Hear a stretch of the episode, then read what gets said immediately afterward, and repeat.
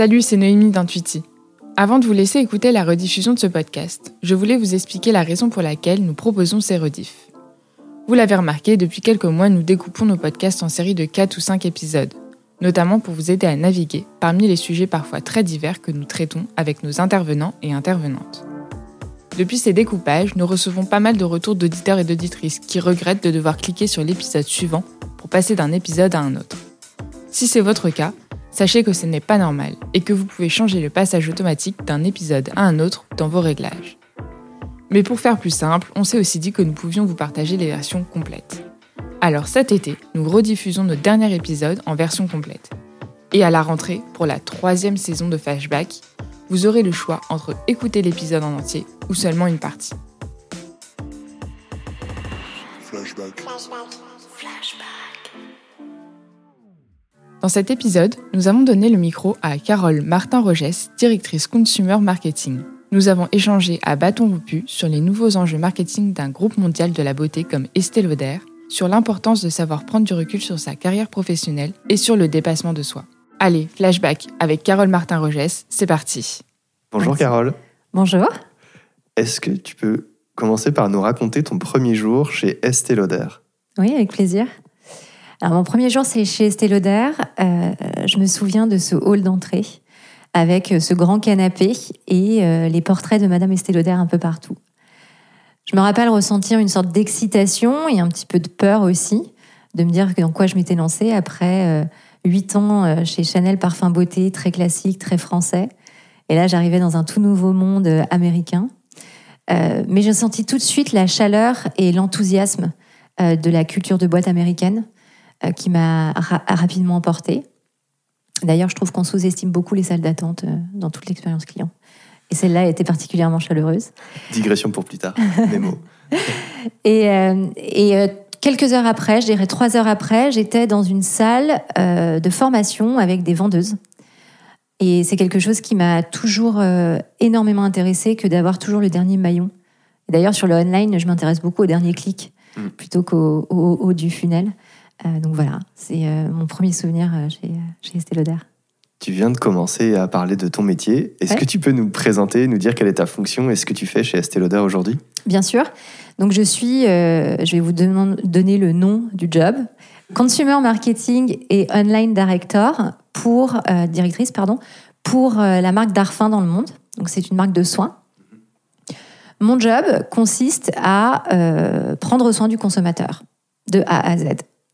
C'est la communication, c'est le marketing digital, euh, c'est les RP, c'est l'influence, mais c'est aussi tout le média, tout le retail, euh, l'expérience client, jusqu'à euh, comment il va acheter online, ce qu'il va acheter online et le dernier clic. Pourquoi est-ce que ton poste, c'est pas directrice marketing? Alors parce que je crois que les organisations évoluent et on est en phase de transition. Très clairement, c'est le poste de direction marketing. Mais depuis que les entreprises, je dirais 5-6 ans, mettent le consommateur au centre de tout, euh, ils aiment bien repartir du consommateur et euh, tourner autour. De le mettre dans le... Dans le job, dans l'intitulé de poste. Ouais, Mais aussi parce que je crois qu'on a scindé les organisations de manière plus large sur tous les métiers euh, du marketing. Aujourd'hui, en fait, vous avez le, tout ce qui est créatif, hmm. artistique, qui va créer les campagnes. À côté, vous avez tout ce qui est développement produit. Et euh, la direction marketing, c'est tout ce qu'il y a au milieu. C'est un peu le fourre-tout.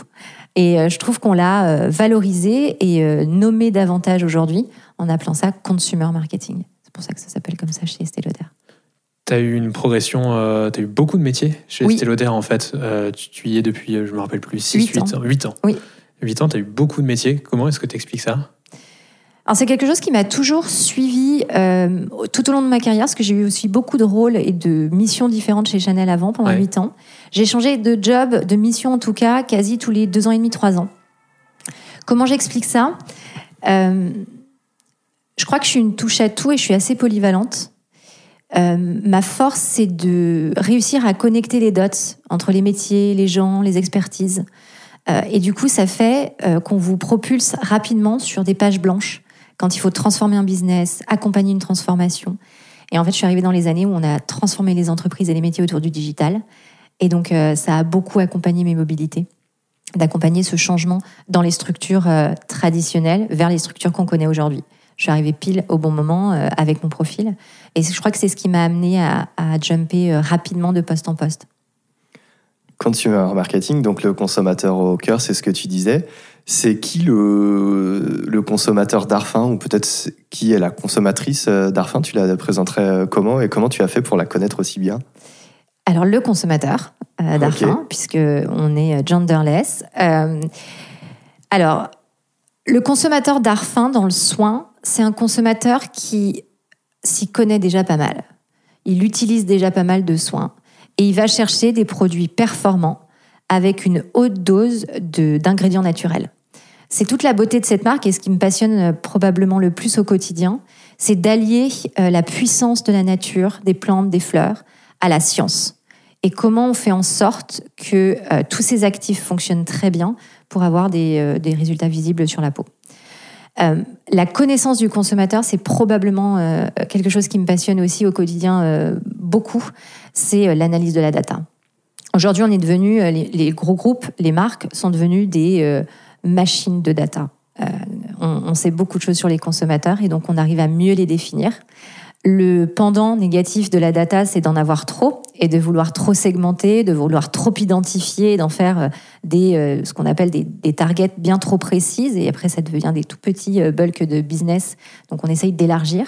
Euh, mais la data permet cette connaissance du consommateur, euh, savoir quel produit euh, par quel produit il est intéressé, ce qu'on appelle les préoccupations de peau, l'âge, les niveaux sociaux, etc. Et ça permet de mieux leur adresser la communication. Donc c'est grâce à la data interne qu'on arrive à connaître très bien les consommateurs. Qu'est-ce qui t'étonne dans ton métier aujourd'hui? L'évolution l'évolution de la manière dont on diffuse l'information. Ok. Je vais vous prendre un exemple très concret. Euh, quand est née euh, la plateforme TikTok, ouais. je m'y suis intéressée moyennement grâce à ma fille de, 9 ans, plus, plus ou moins. Euh, c'était beaucoup de danse du ventre. Du jour au lendemain, cette plateforme, elle est devenue la plateforme référente pour expliquer les produits de soins alors que à la base c'est juste de l'entertainment, euh, c'est juste beaucoup sur le fun, le son, etc. Mais toute plateforme euh, digitale aujourd'hui dans le monde ont la puissance de mieux expliquer un produit que les marques. Donc ce qui m'étonne le plus au quotidien, c'est la faculté des gens à décrire un produit qu'ils n'ont pas conçu, qu'ils n'ont pas étudié au point, euh, de, au point où les marques l'étudient en fait. C'est cette connaissance du consommateur sur le soin et cette expertise en fait que euh, tout à chacun on, développe. Donc, euh, c'est, ce qui m'étonne, c'est vraiment euh, la démocratisation du savoir sur plein d'industries mmh. par les consommateurs. Et ça, je trouve que ça a eu un, un effet extrêmement positif pour les marques parce que ça veut dire qu'il faut être sérieux, il faut être crédible, il faut avoir des faits pour justifier les arguments qu'on met en avant dans nos communications. Et je crois que ça a donné un peu fin au marketing bullshit qui m'aurait fait chier, je crois, à terme. Euh, C'était vulgaire, ça. C'est très vulgaire. Mais est-ce que ça veut dire que le consommateur, il, euh, il prend le produit et que toi, ton objectif, c'est d'influencer les petits axes sur lesquels il va communiquer, mais il devient le propriétaire du produit? Ouais, complètement. Il devient l'utilisateur de ce produit. Mais dans la diffusion. Est-ce que, tu, est-ce que tu conscientises quand tu vas faire ta campagne marketing, campagne de communication Est-ce que tu conscientises Tu te dis, OK, mon objectif, c'est de toucher telle personne qui va ensuite avoir tel message pour bien la personne sûr, Bien sûr. D'accord toute la communication de... Euh, aujourd'hui, les, les, les, campagnes marketing, d'ailleurs, on, on, appelle davantage ça maintenant des concepts marketing. Dans le concept de départ, vous avez ce que la marque va raconter et vous avez euh, qu'est-ce qu'il va accrocher le consommateur et qu'est-ce que lui va en, retirer pour le raconter? Typiquement, je vous donne un exemple, on, commercialise un sérum qui s'appelle Intral Sérum. Intral Sérum, euh, moi en tant que marque, je vais vous dire qu'il va euh, calmer l'inflammation de votre peau et qui va apporter plus de 147% d'hydratation immédiatement. Le consommateur, il va vous dire, il y a 83% d'ingrédients naturels, c'est à base de pivoine, et dedans, il y a du dépanthénol. Tu sais que le dépanthénol, ça apaise. C'est d'ailleurs ce qu'on met sur les rougeurs de fesses de bébé. Jamais en tant que marque, j'aurais pu dire ça. Hmm. Jamais. Mais, mais je sais que c'est quelque chose qui va accrocher le consommateur. Ce qui est marrant, c'est quand même, pardon, je te coupe, non, mais c'était un truc qu'on disait dans les années 80-90, euh, les- notamment dans le milieu de l'informatique, où ils décrivaient parfaitement, euh, la marque décrivait parfaitement l'ordinateur. Oui. C'est parti, et maintenant ça revient par le consommateur. Exactement. Exactement. On est en train d'arriver sur un truc de geek absolu là dans notre discussion. Mais, Mais- mais tu sais, je, je pense que ça, c'est aussi beaucoup lié à l'évolution euh, de la data, Ouais. du digital euh, et euh, du coding, en fait. Parce que tout, tout est chiffré, tout est organisé, toute pensée, tout concept est testé. Euh, je ne sais pas si vous avez vu, mais par exemple, le pas de côté dans l'industrie de la cosmétique, ça a été le dernier parfum d'Hermès H24. Mhm. Premier parfum qui est sorti sans être testé sur les consommateurs. Il n'y a que Hermès qui peut se permettre ça. Le reste des industries, tu testes, tu tentes, tu crunches la data avant même de te décider. Donc oui, on arrive vers des métiers marketeux qui sont geeks, bien sûr, bien sûr. Pourquoi ils font ça? Qui? Hermès. Je crois qu'après, alors pour avoir travaillé 8 ans chez Chanel, je crois qu'il faut aussi admettre euh, qu'il y ait des marques dans certaines industries qui se doivent de continuer à créer purement sans la data. Et dans toute industrie, tu, vois, Apple, ils ont eu des lancements qui se sont foirés. Je peux pas croire qu'ils n'avaient pas pu regarder avant avec la data. Mais il y a des moments où il faut créer, il faut inventer, il faut être le pas de côté pour continuer à inspirer sur la catégorie ou sur l'industrie dans laquelle tu travailles. Hermès, Chanel, Dior euh, sont des gens qui vont euh, continuer à générer la créativité. Est-ce que c'est pérenne de le faire sur tous tes produits? Je crois pas. Je crois qu'Hermès s'est permis, ce côté-là, ce pas de côté-là, pour un, un effet de com aussi, euh, sur la data et sur le côté professionnel. Euh, et le reste est très rationnel comme lancement. Euh, mais oui, je crois qu'il y a des, il y a des, euh, des leaders qui se doivent de continuer à, à créer et à inspirer euh, en étant le pas de côté. Tu parlais de la rapide évolution des modes de communication aujourd'hui, avec l'enjeu de la crédibilité. Euh, quand Estée Lauder doit se lancer sur TikTok, euh, c'est un pari quand même. Euh, comment est-ce que tu veilles à toujours euh, faire en sorte que ta marque elle reste crédible? J'ai l'impression d'être dans un meeting avec mes brand presidents. Euh, en fait, il faut, il faut. je crois que c'est ça aussi dans le recrutement de talent, c'est de trouver des gens qui sont suffisamment bold, qui aiment prendre des risques, mais qui arrivent à les mesurer. Et c'est le fin dosage entre qu'est-ce qui va créer le buzz et qu'est-ce qui est ce qu'on appelle euh, dans euh, l'ADN de marque. Chez Estée Lauder, en France, on, dans le monde, pardon, dans le monde, Estée Lauder est, une- est la- le numéro un de la cosmétique prestige. En France, le nombre de parts de marché sur chacune des marques est assez faible parce que c'est un marché qui est très atypique avec justement ces marques françaises. Quand tu as des parts de marché qui sont petites et que du coup ton budget média est limité par rapport aux, concurrents, tu es obligé d'être buzzable.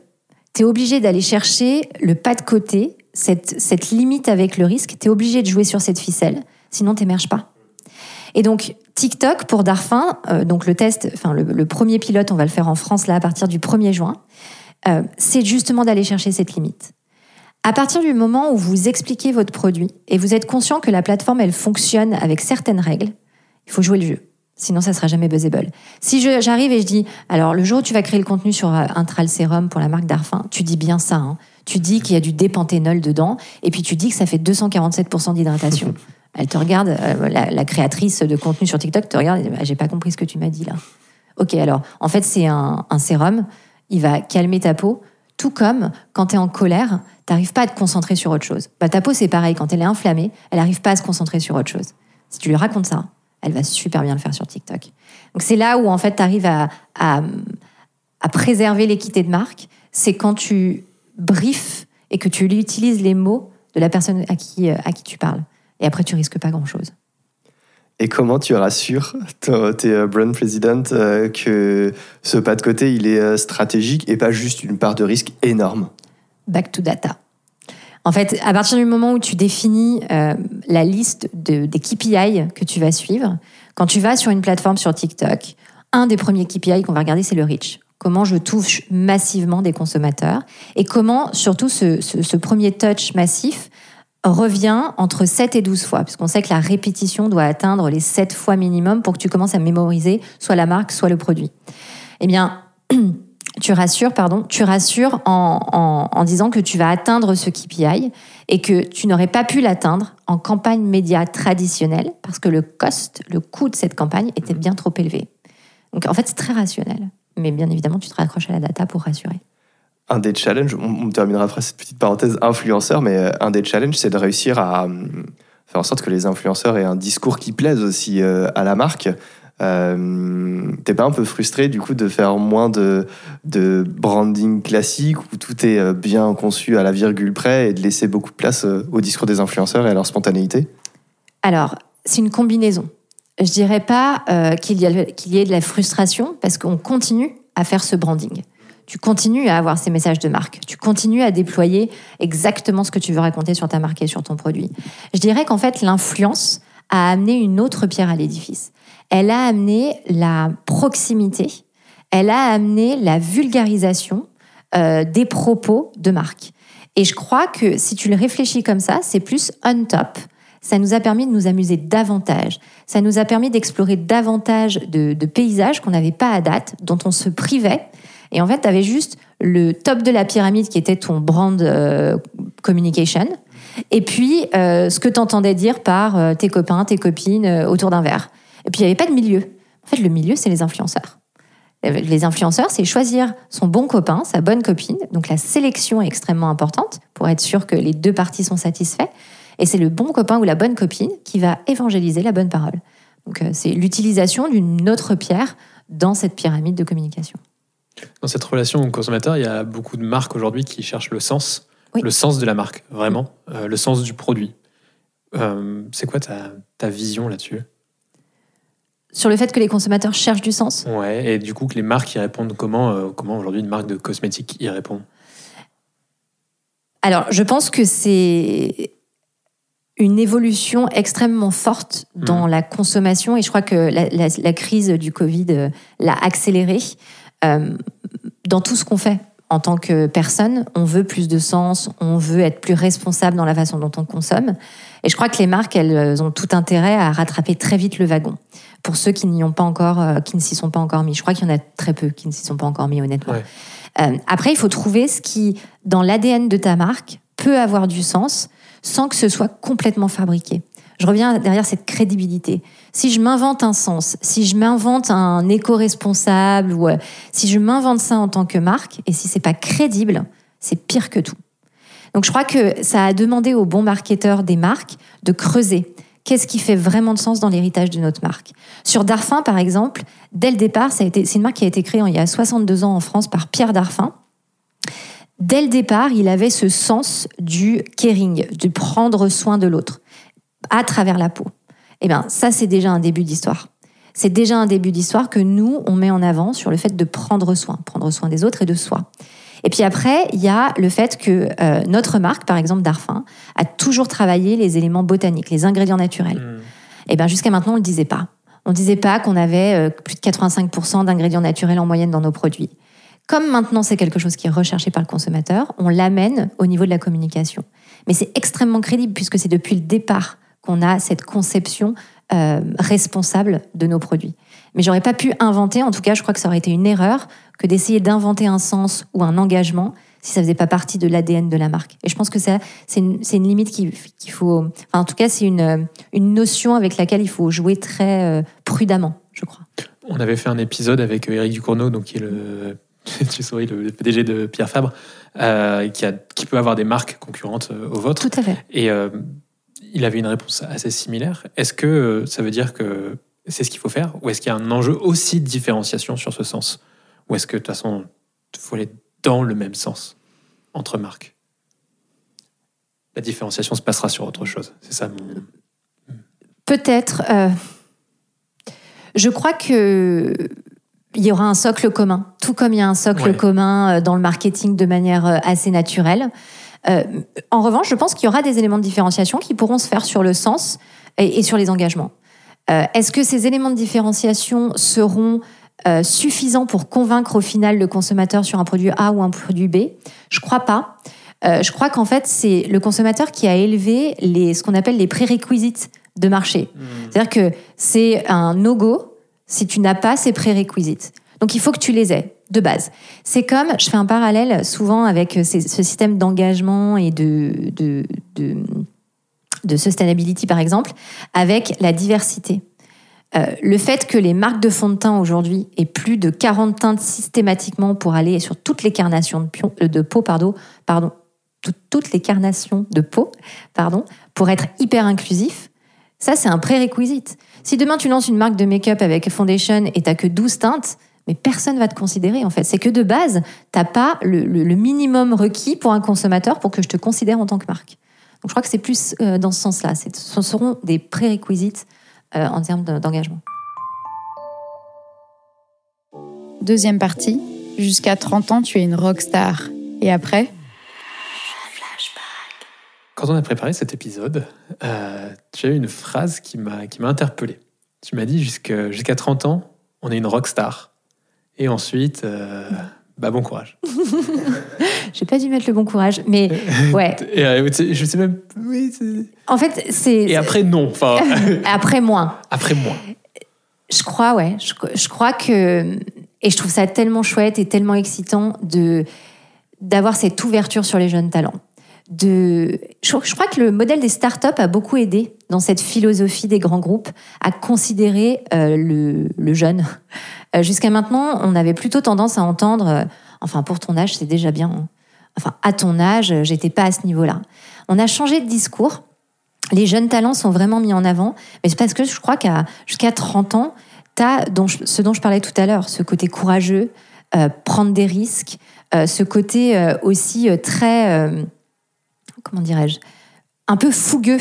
Le fait que tu as envie de bouger les lignes, cette confiance en soi pour bouger les lignes, cet œil nouveau aussi. T'as pas encore tous ces 15 ans d'expérience derrière toi qui, qui, qui t'apprennent à naviguer davantage dans un, dans un milieu connu. Tu connais pas les règles, tu connais pas les codes, euh, mais, mais par contre, tu es consommateur. Et souvent, quand tu arrives en plus dans des milieux comme, j'avoue, euh, la cosmétique, un milieu, un milieu plutôt euh, agréable, assez léger, bah, c'est canon. Enfin, tu as, tes yeux de consommateur d'avant et, et tu vois très vite ce qu'il faut bouger et très vite comment tu peux targeter des nouveaux consommateurs. Donc, c'est pour ça que j'intitule cette période de la trentaine comme une période de rockstar. J'ai vécu ça. Tu l'as ressenti, toi? J'ai adoré ça, ouais. Ouais. Ouais. Et, et je reviens d'ailleurs sur le début de l'interview où tu disais, t'as beaucoup bougé. Ouais. Ouais. parce que quand t'es rockstar, tu fais une multitude de concerts et on t'appelle à droite à gauche pour aller faire tes prestations. Bah, c'est pareil en fait. Quand t'es un talent un peu rockstar, que t'es pas de côté et que tu déranges, mais en même temps t'es quand même imprégné des, des ADN de marque, ça, ça fait avancer les choses et ça fait bouger les lignes. J'ai adoré, j'ai trouvé ça grisant. Et on est quoi après? Après, on est une pop star, un peu euh, avec l'expérience. Euh, en fait, l'expérience te permet de certainement d'aller plus vite sur les big ID. Dans ta période rockstar, tu prends tous les détails et puis tu essayes d'incliner tous les détails. Euh, après, après, je crois que tu es plus conscient de, de- des big ID, des gros choix vers lesquels il faut aller. Et puis surtout, tu connais la politique. Interne. Et donc, tu navigues davantage là-dedans. Euh, et, et tu, te, tu te calmes un peu sur euh, les prises de. les points de vue, peut-être. Quand t'as une question, mais j'ai le micro, donc j'en profite. Et de perdre l'insouciance de la rockstar, euh, c'est dur ou finalement on gagne autre chose? Je crois que je ne l'ai pas perdu, mais je l'ai cultivé. Et je crois que si on ne la cultive pas, on la perd.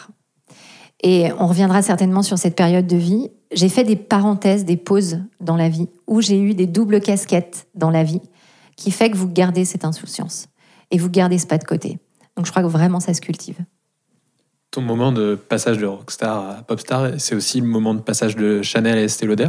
Pas du tout. Pas du tout. Pas du tout. Je dirais même que le groupe Estée Lauder m'a donné la, les moyens Ouais.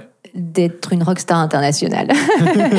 Euh, euh, en toute humilité. Mais non, non, le groupe Estée Lauder permet ces évolutions euh, assez euh, fulgurante en, termes de mission, hein, pas tant dans la pyramide hiérarchique, mais en tout cas en termes d'accumuler un nombre de missions très différentes. Je- j'ai beaucoup manié le consumer marketing ou la- les directions marketing. Du jour au lendemain, ils m'ont mis sur un job à l'Europe où je devais ouvrir le marché indien pour la marque Estée Lauder. C'est incroyable comme expérience. C'est incroyable. Et c'est, et c'est, en fait, c'est cette excitation et cette émotion dont je parle quand je parle de rockstar.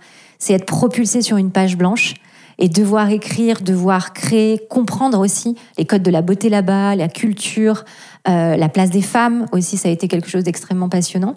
Donc, euh, je- mais euh, voilà, euh, ça, ça je sais plus. Non, mais parce que tu m'avais expliqué aussi chez Chanel que tu étais parti justement parce que tu avais plus de challenge. Alors, euh, mon départ chez Chanel, en fait, il a été euh, motivé par deux situations. La première, c'est euh, donc j'ai eu ma deuxième fille chez Chanel. Donc j'ai fait mon congé maternité comme toute femme qui, qui a un enfant. Et donc au retour de mon congé maternité, donc à deux mois et demi, on m'a dit, j'ai eu un rendez-vous RH, j'étais en mobilité avant de partir en congé maternité. Et au retour de congé maternité, on m'a dit, bon ben, tu prends ton temps, tu reprends tes repères, euh, et puis on voit dans euh, un an. Et j'ai trouvé ça absurde, absurde. Déjà parce que la première réaction que j'ai eue, c'est attends, euh, c'est pas parce que je suis partie trois mois que j'ai été complètement déconnectée, que mes neurones se sont arrêtés. Et puis c'est pas parce que je suis maman aussi, j'imagine. Exactement. Et en fait, il y a eu un, une sorte de rébellion qui est née à l'intérieur de moi en me disant non, non, attends, c'est pas comme ça que ça doit fonctionner. En tout cas, je ne me sens pas avoir mis en parenthèse mon côté professionnel ou mes neurones, donc je ne comprends pas le propos. Et puis après, il y a eu une sorte de cassure sur des valeurs. Et, euh, et c'est ce qui a motivé mon départ de chez Chanel, en me disant que euh, ça pouvait pas s'arrêter comme ça. En fait, ça, on peut pas me demander de plateauifier juste parce que j'ai eu un enfant. En fait, ça ne marche pas. Je voudrais revenir sur quelque chose que tu as dit très rapidement tout à l'heure. Tu disais que tu avais euh, vécu des pauses ou en tout cas fait le choix Ouais. de te mettre en. Euh, je sais plus comment tu l'as dit exactement, mais En parenthèse. en parenthèse. C'est quoi les parenthèses concrètement que tu as pu vivre dans ta vie professionnelle? Alors, je je vais commencer par la plus forte. Euh, et pour répondre à cette question, je dirais que je ne sais pas gérer euh, l'équilibre entre vie pro et vie perso. Je ne sais pas le faire. Et je crois que c'est OK.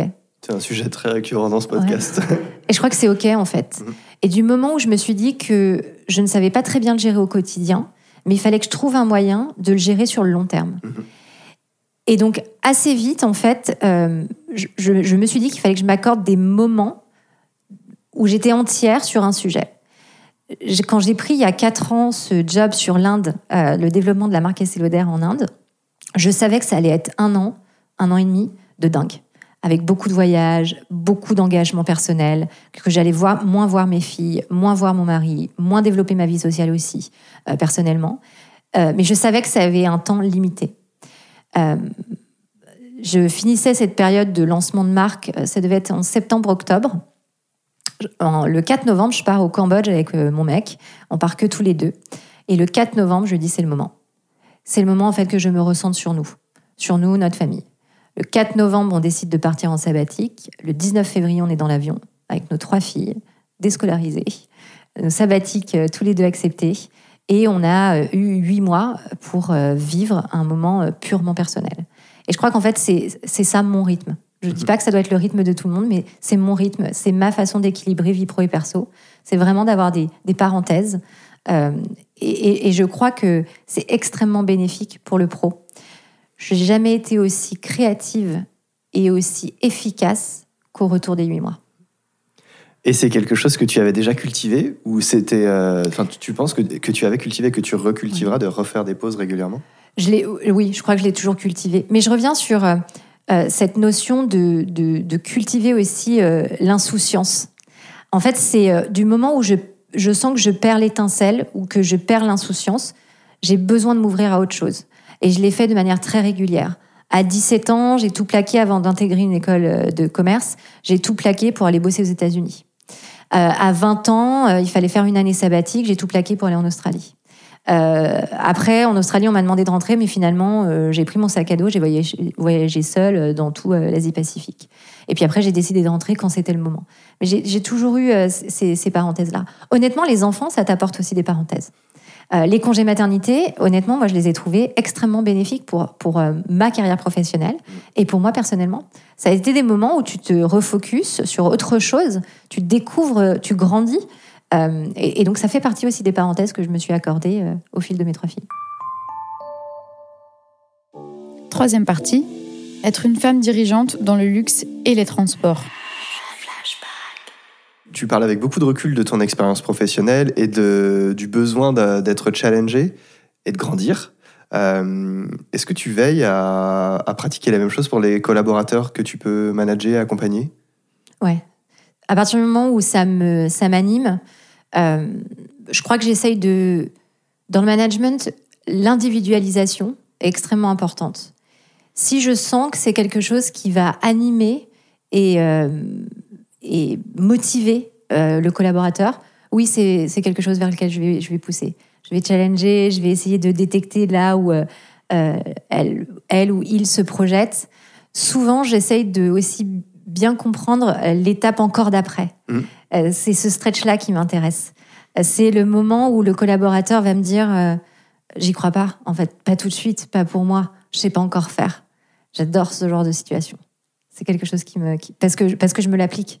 Et que je sais euh, que quand je me l'applique, j'arrive à sortir euh, encore mieux que ce que j'aurais imaginé. Et par là, tu sous-entends quoi? C'est qu'est-ce que tu vas répondre à cette personne qui va te dire euh, pas maintenant, pas pour moi? Je peux comprendre peux Ouais, mon mari est comme ça. Mon mari a, tendance à, à, se dire que c'est suffisant. Il aime bien le suffisant. Il est à l'aise avec ça, il est hyper heureux avec ça. Et je crois que, et qu'il y a des collaborateurs aussi qui sont extrêmement passionnés par leur métier actuel, par leur position actuelle, et qui se voient pas aller autre part. À partir du moment où ils sont heureux là-dedans, moi ça me va. Mais j'essaye d'identifier les collaborateurs, les collaborateurs pardon, qui veulent plus. Et je trouve qu'on on- on- on a cette responsabilité que de servir sur un plateau euh, pour ceux qui veulent plus. Et aussi pour ceux qui veulent rester. Mais c'est différentes façons de manager, en fait. Est-ce qu'il y a des personnes avec qui tu peux pas travailler ou des pas collaborer? Oui, je crois, oui, je crois que Il y, a, il y a un trait euh, derrière ça. je crois qu'il y aurait les collaborateurs avec qui j'aurais du mal à travailler. C'est, ce sont des gens qui ont des stéréotypes et des cases bien définies et qui n'arrivent pas à en bouger. Ça, ça me dérange. Je l'ai, un peu vécu. Mm. Quand je suis arrivée dans l'univers de la cosmétique, j'avais euh, aucun trait avec la cosmétique. Euh, je suis arrivée sur Paris euh, directement rentrée chez Chanel. C'était pas du tout. euh, T'avais pas les codes euh, pas physiques aussi du tout, pas du tout. C'est en fait le, le milieu de la cosmétique est un Je milieu très normé. Je dis ça parce que sinon les gens vont se demander pourquoi, mais pourquoi il dit ça? Il dit ça parce que tu m'as raconté que t'étais arrivé avec ton baggy, etc. Et mes Vans, Et tes Vans. ouais, j'ai débarqué, je me, je me rappellerai toute ma vie, c'était début juin. Donc euh, j'ai postulé, mais vraiment à, la- à l'arrache, euh, dans une parfumerie de province, euh, à côté d'Aix-les-Bains, vraiment par hasard pour un stage d'été. Deux mois après, je me retrouve à Paris, Neuilly-sur-Seine, siège social de Chanel, parfum beauté. Et là, je me revois sur cette fameuse fa- salle d'attente. Il y a un truc avec les salles d'attente chez moi. Et je vois toutes ces femmes et hommes extrêmement bien fringués, euh, avec des codes, un langage particulier. Et moi, affalée dans ce sofa, avec mon baggy et mes vans, en me disant euh, Je suis convaincue que j'ai- le droit et, c'est la bonne chose que d'être là, et je vais y arriver. Mais je suis pas du tout dans le, bon- milieu. Il y a une sorte de, dichotomie euh, qui, se, ouais, s'impose à moi, hyper forte. Mais je crois que ça m'a donné la. J'aime pas ce mot, je trouve pas un autre, mais la rage. On peut, on peut être différent. Et, d'ailleurs, c'est un sujet qui est hyper fort parce qu'on parle beaucoup de diversité euh, aujourd'hui, via les couleurs de peau euh, particulièrement, mais on parle pas de diversité sociale. C'était un stretch de dingue, le milieu social d'où je venais et celui dans lequel j'atterrissais en fait à Paris, dans ce microcosme parisien du luxe et de la beauté. Un stretch monumental. Euh, mais je me suis accrochée. Et je crois qu'après, je l'ai cultivé aussi, ça. Ce petit pas de côté. Et t'en conserves aussi euh, un certain sentiment d'être un peu euh, imposteur ou moi perso je sais que je viens aussi d'un milieu social qui est différent de celui dans lequel je peux évoluer en tout cas c'est mon sentiment et, euh, et ça peut aussi se donner le sentiment qu'on n'est pas toujours à sa place et qu'on a un peu usurpé la place de quelqu'un d'autre ou... Ouais. C'est une super question. Euh, et à cette question, je répondrais que mon mon combat euh, du féminisme m'a aidé. Parce qu'assez vite, j'ai identifié euh, ce fameux euh, syndrome de l'imposture comme un travail qu'il fallait que je m'impose pour ne jamais le ressentir. En tout cas, faire semblant quand j'avais l'impression qu'il s'imposait à moi. Et donc, ça m'a beaucoup aidé. Donc, non, je dirais pas que je me suis sentie comme un imposteur à des, dans certaines situations, mais il y a eu des moments où je me suis dit, euh, c'est franchement pas, pas mon milieu. Mais c'est pas grave parce que parce que c'est le début pour plein d'autres, pour plein d'autres gens après. On peut être différent, on peut être de niveaux sociaux différents. À partir du moment où, euh, je reviens sur le, le, le job en tant que tel, à partir du moment où tu comprends le consommateur. Si tu es proche des gens et que tu comprends comment ils consomment, en fait, tu peux tout faire dans n'importe quelle industrie. Comment tu conçois le féminisme? Comment je le? Conçois le féminisme. Qu'est-ce que tu entends par féminisme? Alors, c'est- ce sont des grandes conversations que, que j'ai euh, dans tous mes écosystèmes. Et euh, la, celle qui me passionne le plus, c'est souvent avec mon mec. Euh, Ça tombe bien, c'est celui que tu vois le plus. exactement, surtout en cette période-là. Et lui a tendance à toujours me ramener euh, à la notion de l'humanisme. Ok.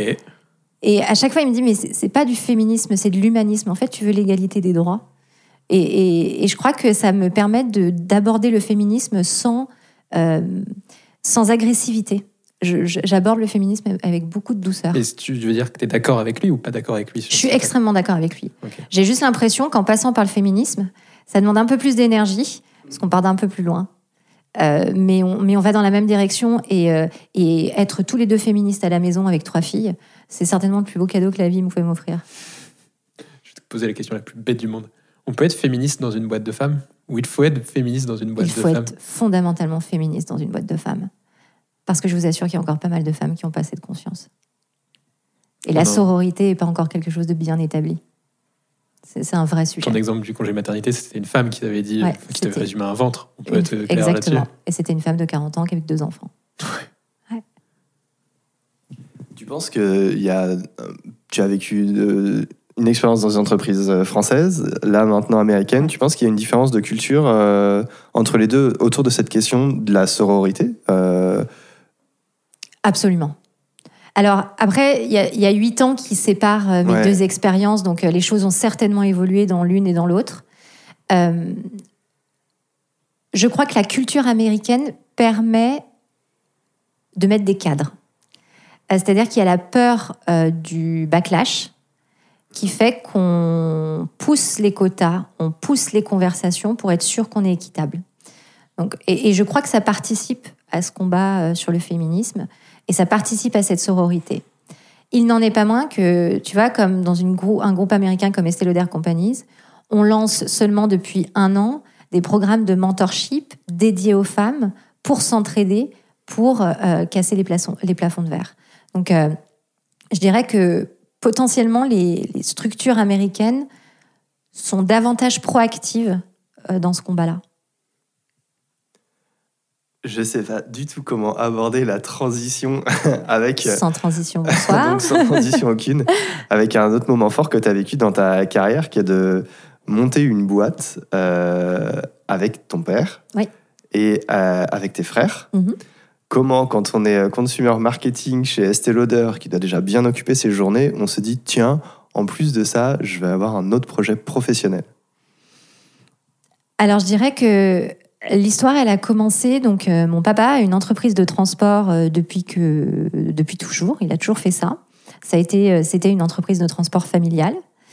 Euh, 30 ans plus tard, euh, 300 employés, euh, 100 camions, puisque c'est une entreprise de transport, comme on vient de le dire. 100 camions, euh, ça, euh, ça s'écroule. Ça s'arrête pour une multitude de raisons. Euh, et donc, je me lance pas dans une, je me lance pas dans une aventure entrepreneuriale décidée et réfléchie. Je, je mets en avant l'unité du groupe et le groupe étant ma famille. Et, et du coup, c'est ce que je, je vous racontais précédemment. On se retrouve à un dîner chez mes parents où, pour la première fois, mon père nous explique que il sait pas vraiment comment va être l'avenir. Il a 55 ans. Il faut qu'il continue de bosser, euh, mais il se voit pas rentrer dans un groupe. Il a jamais travaillé pour quelqu'un, il a toujours travaillé pour lui, et que là, il se retrouve un peu dans une dans un doute. Et euh, le doute, c'est pas quelque chose dont on discutait beaucoup à la maison, et certainement pas venant de mon père. Et de, manière très spontanée, euh, et encore une fois avec cette unité et ce, le bien-être du groupe en premier, je me revois à ce dîner et lui dire, ben, on va trouver une solution en fait pour, euh, pour qu'on t'embauche. Nous, on peut t'embaucher. Nous, on peut créer une boîte et, t'embaucher. Et j'ai vu directement dans les yeux de mes frères qu'ils allaient me suivre et qu'on allait euh, ensemble euh, trouver une solution qui allait convenir à, mon père, à la famille.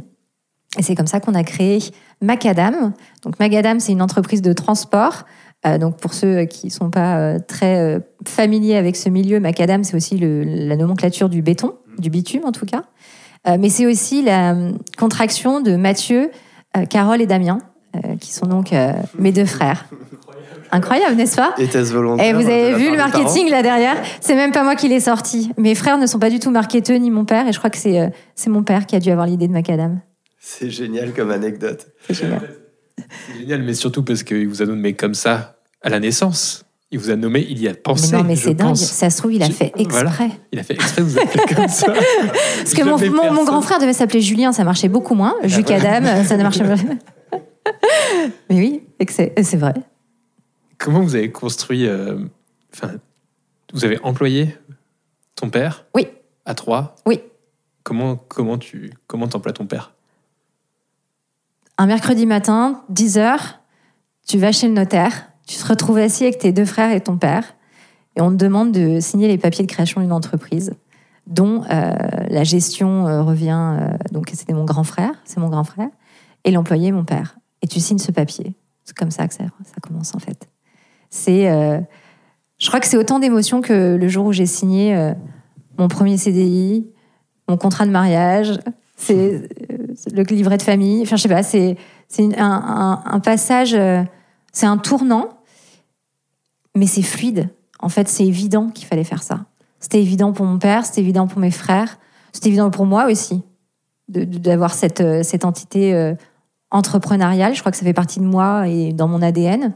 Et de l'assouvir avec ma famille, c'était assez chouette. Et comment tu réussis par contre à dégager du temps dans un projet comme celui-ci où tu as une pression qui est pas anodine, tu dois réussir à faire vivre ton papa? Ça s'est peut-être pas passé comme ça, mais euh, je te pose quand même la question.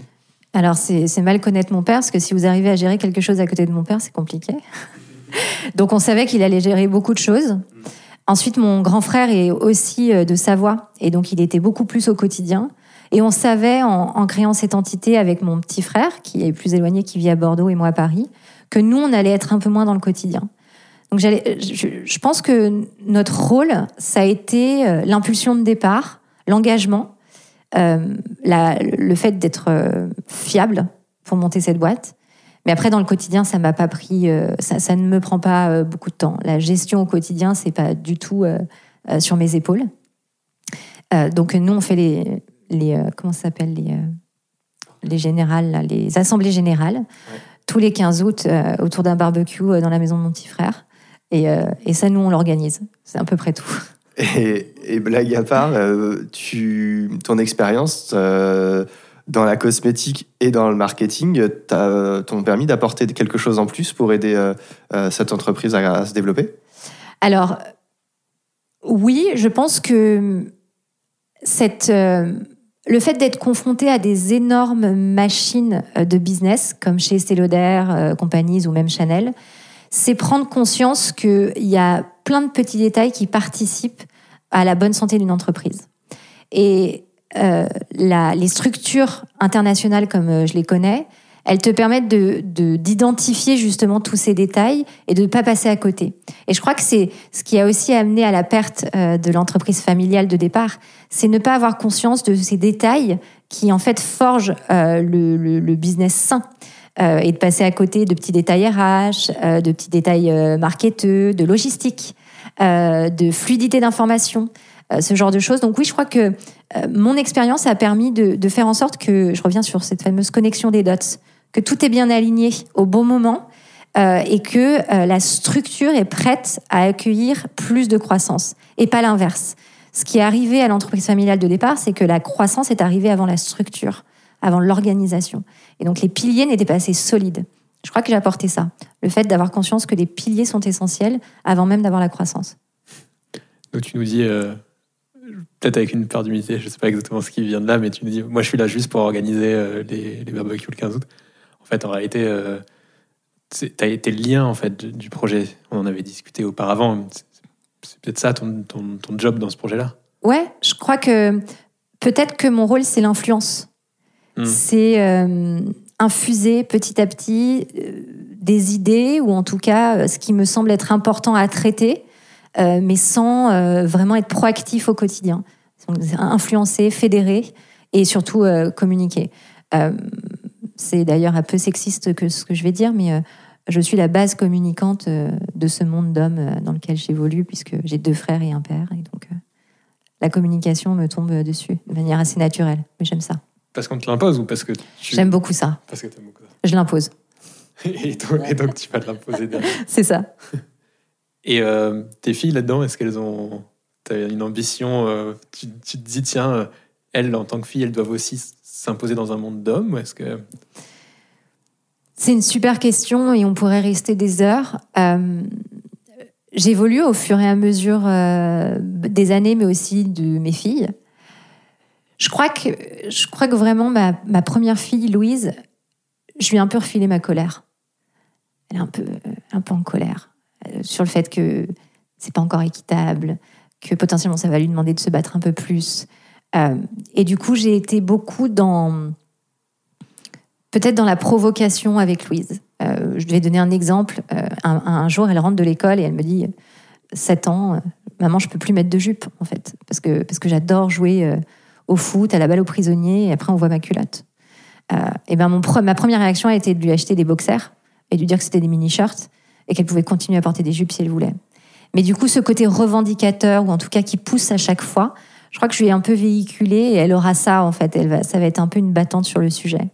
J'ai été plus douce avec mes deux autres filles parce que j'ai aussi grandi et j'y ai mis moins d'agressivité. T'étais passé du rockstar au popstar Peut-être, c'est peut-être lié à ça aussi, on s'agit comme ça.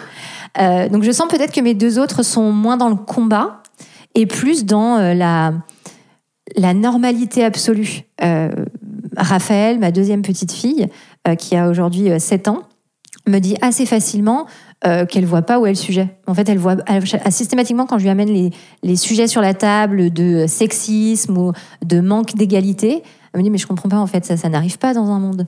Et donc et, je crois que j'aime bien cette approche de- d'élever la norme et de, de ne parler que de la norme, de la nouvelle norme.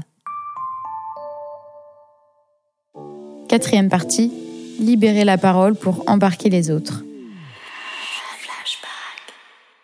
On va passer sur une dernière partie. Alors, on était déjà très très perso, mais, mais, euh, on peut peut-être encore Avec euh, plaisir. pas, évoquer d'autres aspects. Euh, Est-ce que tu as un, un livre, une vidéo, un podcast à recommander?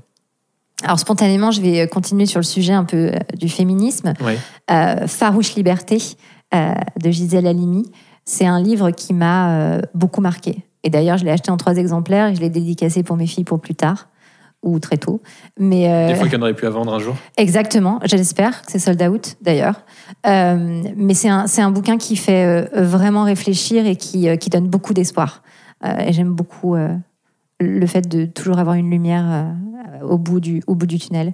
Et le deuxième livre qui m'a renversé, c'est Tout le bleu du ciel de Marcel Dacosta.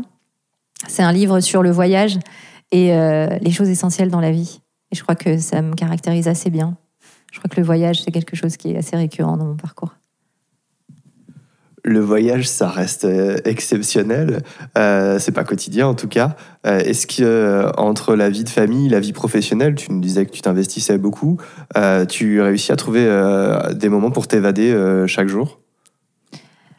Alors, chaque jour, oui. Alors, après 15 ans dans la cosmétique, j'avoue avoir quelque chose d'assez basique, pour la cosméto en tout cas.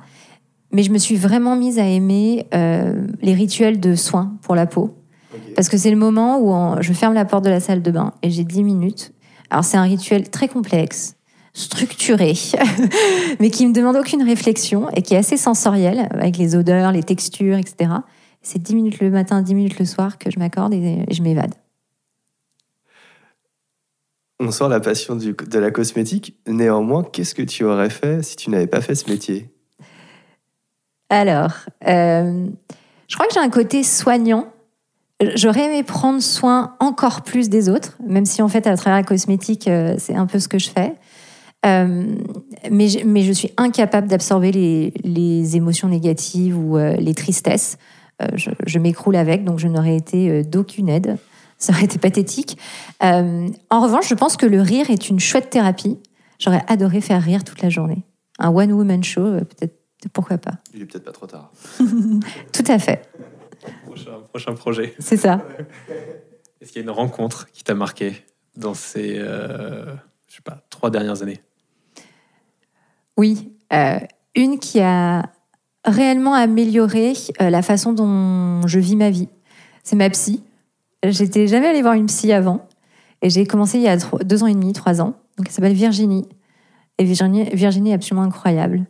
Euh, en fait, je suis extrêmement curieuse de ces mécaniques euh, psychologiques qui peuvent s'opérer euh, et qui en fait influencent nos choix.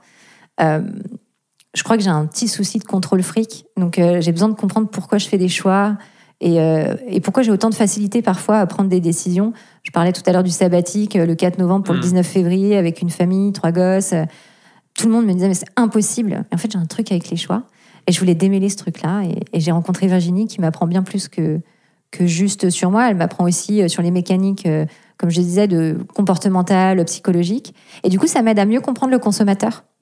En fait, c'est, euh, je, je crois que c'est une science. D'ailleurs, on devrait avoir des doubles diplômes de marketeur psycho. Ce serait mais hyper passionnant de comprendre pourquoi on a ces intentions de, de comportement. 100% d'accord. Ah ouais, je trouve ça passionnant. Donc ça me permet de mieux comprendre mon métier aussi. J'ai une toute dernière question qu'on n'a n'a jamais posée. euh, et... Wow, j'adore les premières fois.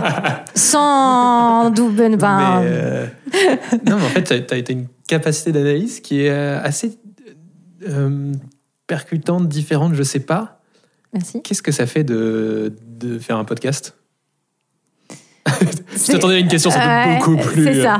Désolé, mais. C'est drôle parce que pendant que je parlais, Ouais. j'y ai pensé.